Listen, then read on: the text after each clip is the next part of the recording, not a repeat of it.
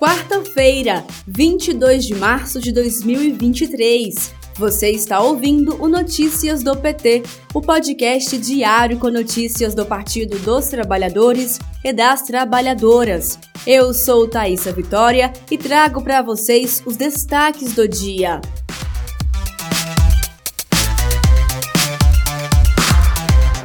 Hoje, o presidente Lula viajou para Campina Grande, na Paraíba, onde vai participar da cerimônia de lançamento do complexo renovável Neoenergia, Parque Eólico Chafariz. É o primeiro complexo de geração de energia renovável no Brasil que, de forma inédita, integra a geração de energia eólica e solar. Depois, o presidente embarca para Recife, onde, às duas horas da tarde, participa da assinatura de atos alusivos à homologação do Acordo de Noronha, no Palácio do Campo das Princesas.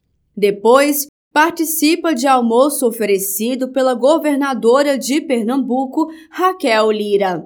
Ainda em Recife, às quatro horas da tarde, Lula participa da cerimônia de relançamento do PAA, Programa de Aquisição de Alimentos, e de recriação do Conselho Nacional de Desenvolvimento Rural Sustentável. De Recife, o presidente embarca para o Rio de Janeiro, onde terá agenda nesta quinta-feira, 23 de março. O Copom divulga hoje sua decisão sobre a taxa básica de juros, estacionada em 13,75% os bancos consideram que deve manter a Selic. Para o presidente Lula, não há explicações para a política do Banco Central. Além de Lula, inúmeros economistas, incluindo o ganhador do Nobel Joseph Stiglitz, o índice sabota a economia brasileira, prejudicando o crescimento e a geração de empregos no país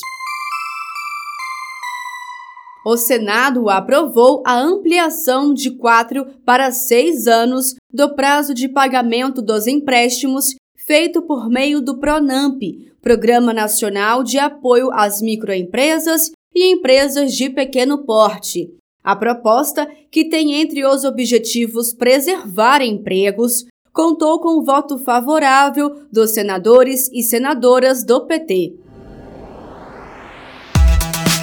Este foi o Notícias do PT. Ele é diário e está disponível na sua plataforma de áudio preferida. Siga o podcast para receber uma notificação toda vez que sair um novo episódio. Se você gostou, deixe 5 estrelas na avaliação e compartilhe. Você encontra mais notícias como estas no portal do PT, em pt.org.br. Muito obrigada pela sua companhia. Até amanhã!